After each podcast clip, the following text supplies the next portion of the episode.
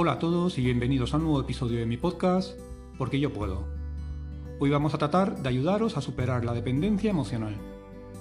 Detrás de este concepto se esconde una falta de conciencia en la capacidad de lo que somos capaces de hacer, y como no, de la ya tan habitual baja autoestima, falta de seguridad y creencia en nosotros mismos. Generalmente solemos tener dependencia emocional hacia las personas, parejas, amigos, familiares, aunque también es muy normal sentir ese tipo de apego a cosas materiales, como pueden ser cartas u objetos que esconden detrás un significado sentimental, ya que generalmente son objetos que nos han regalado. La persona que siente este trastorno de personalidad normalmente se suele sentir inferior al resto del círculo que le rodea, y no es capaz de llevar su vida de la forma que realmente necesita. Pensad que en el fondo es una patología. Voy a intentar daros algunos consejos que se reflejan en la persona cuando sufre de dependencia emocional, a ver si os identificáis. Los celos. En este caso os pasaría cuando estáis apegados emocionalmente a alguien y sentís miedo de que esa persona esté menos tiempo con vosotros. Ese temor os hace tener esa emoción de los celos que en casi todas las ocasiones no traen más que problemas justo con la persona a la que os sentís apegados emocionalmente. Seguro que más de uno se ha sentido así en algún momento. Otro comportamiento podría ser las ganas de gustar. Pues bien, en este caso os pasará que intentéis complacer a esa persona para que así pase más tiempo con vosotros. Eso es bueno siempre y cuando no sea con esa autoobligación que nos imponemos nosotros mismos, por el simple hecho de querer gustar a esa persona. A veces incluso riendo las gracias a esa persona cuando sabes que ha hecho alguna acción que no va con nuestro pensamiento. Otro comportamiento podría ser intentar ser quien no somos. En este caso, muchas personas tratan de gustar a los demás siendo como esa persona quiere que seamos, y no como lo sentimos nosotros. Este caso va relacionado con el punto anterior, ya que como te he comentado antes, acabamos por olvidarnos de quién somos para ser lo que la otra persona espera que seamos para él o para ella. Otro caso podría ser el sentirnos reconocidos. En este otro caso, también buscamos que esa persona a la que nos sentimos atados emocionalmente nos tenga en cuenta en todo momento, ya que si no es así nos sentimos abandonados y eso acaba por hacernos sentir frustrados. Como ves, no nos sale gratis buscar ese reconocimiento por parte de los demás. Como os dije antes, la dependencia emocional puede ser de varios tipos, de pareja, familiar o de nuestro entorno social. Cuando esa dependencia viene asociada a la familia, suele ser porque la educación recibida desde la infancia ha sido muy proteccionista.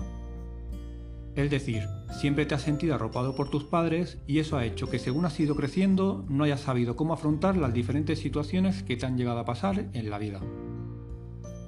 Por eso sientes que sin ellos no eres capaz de seguir avanzando. Cuando la dependencia viene asociada a la pareja, has de saber que primero viene precedido por tus inseguridades como persona y que seguro tu elección de la que es tu pareja te aporta esa parte de seguridad que a ti te falta. Por eso, en este tipo de relaciones en las que alguna de las dos partes siente esa dependencia hacia la otra persona, siempre se busca ese apoyo incondicional, y por tanto la sientes como un escudo ante situaciones que no sabes afrontar. Has de pensar que en estos casos no evolucionas como persona, y eso no es bueno para ti. Cuando la dependencia viene asociada a tu entorno social, nos encontramos con personas que siempre buscan ser reconocidas por todo el entorno. Necesitan hacerse visibles, ya que en caso contrario se sienten desprotegidas e incluso abandonadas.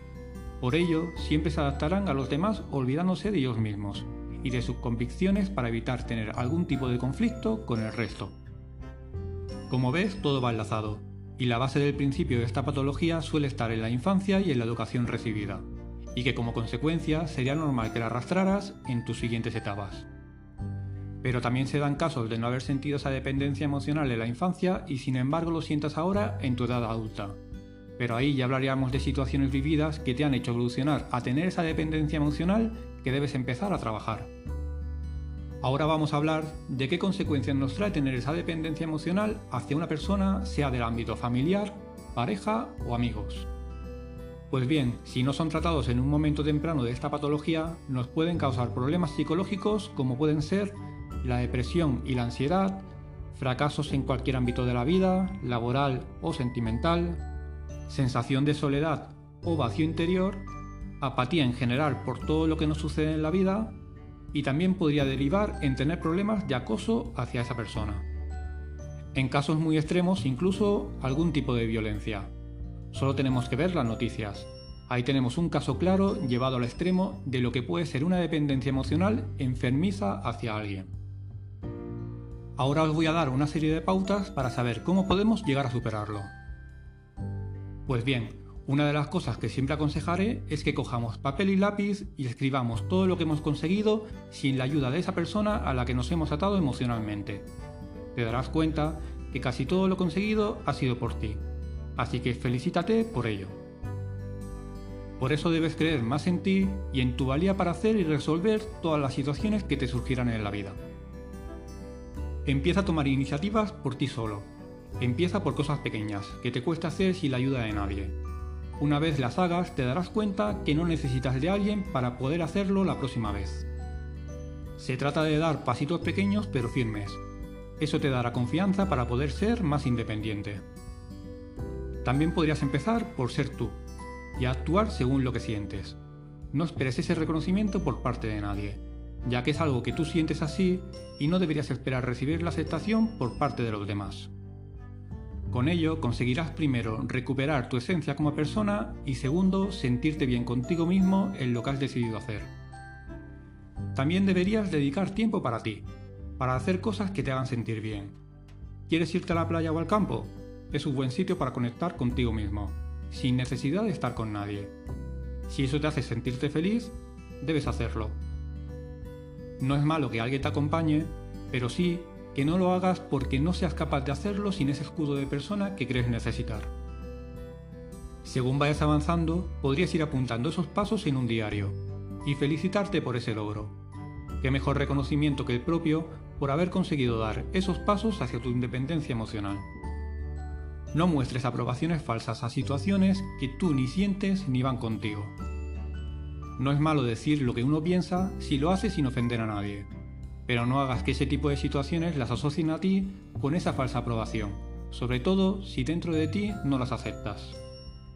También deberías intentar ser feliz solo, es decir, que hagas esas cosas que te hagan sentirte bien, con independencia de que las hagas en soledad o acompañado. Entiende que la felicidad radica en uno mismo y no en lo que nos aporten los demás. El otro día encontré una frase que dijo un doctor en psicología argentino, que se llama Walter Rizzo, y decía así, no te necesito, te prefiero. Que cada uno lo interprete como mejor lo sienta. A mí me gustó mucho y por eso os la quería decir en este podcast. La conclusión que deberíamos sacar todos sobre la dependencia emocional es que no es buena para nosotros mismos en cualquier ámbito de la vida. Hay que tratar siempre de ser independientes para que ante cualquier situación que nos pase sepamos reaccionar y solucionarlo sin necesitar a nadie. No quiere decir que no busquemos ayuda, pero sí que sepamos reaccionar ante cualquier situación. Así que solo me queda deciros que espero que estos consejos os sirvan y os ayuden a sentiros mejor con vosotros mismos. Os recuerdo que si queréis poneros en contacto conmigo podéis mandarme un email a la siguiente dirección, porque yo puedo o mandarme un mensaje desde mi canal de Instagram uniendo en el buscador arroba porque yo guion bajo puedo. Ahora también podéis buscarme en YouTube poniendo en el buscador porque yo puedo. En todas estas plataformas podéis encontrar más información sobre este proyecto. Os mando un fuerte abrazo y recordad que vosotros sois los protagonistas de vuestra vida.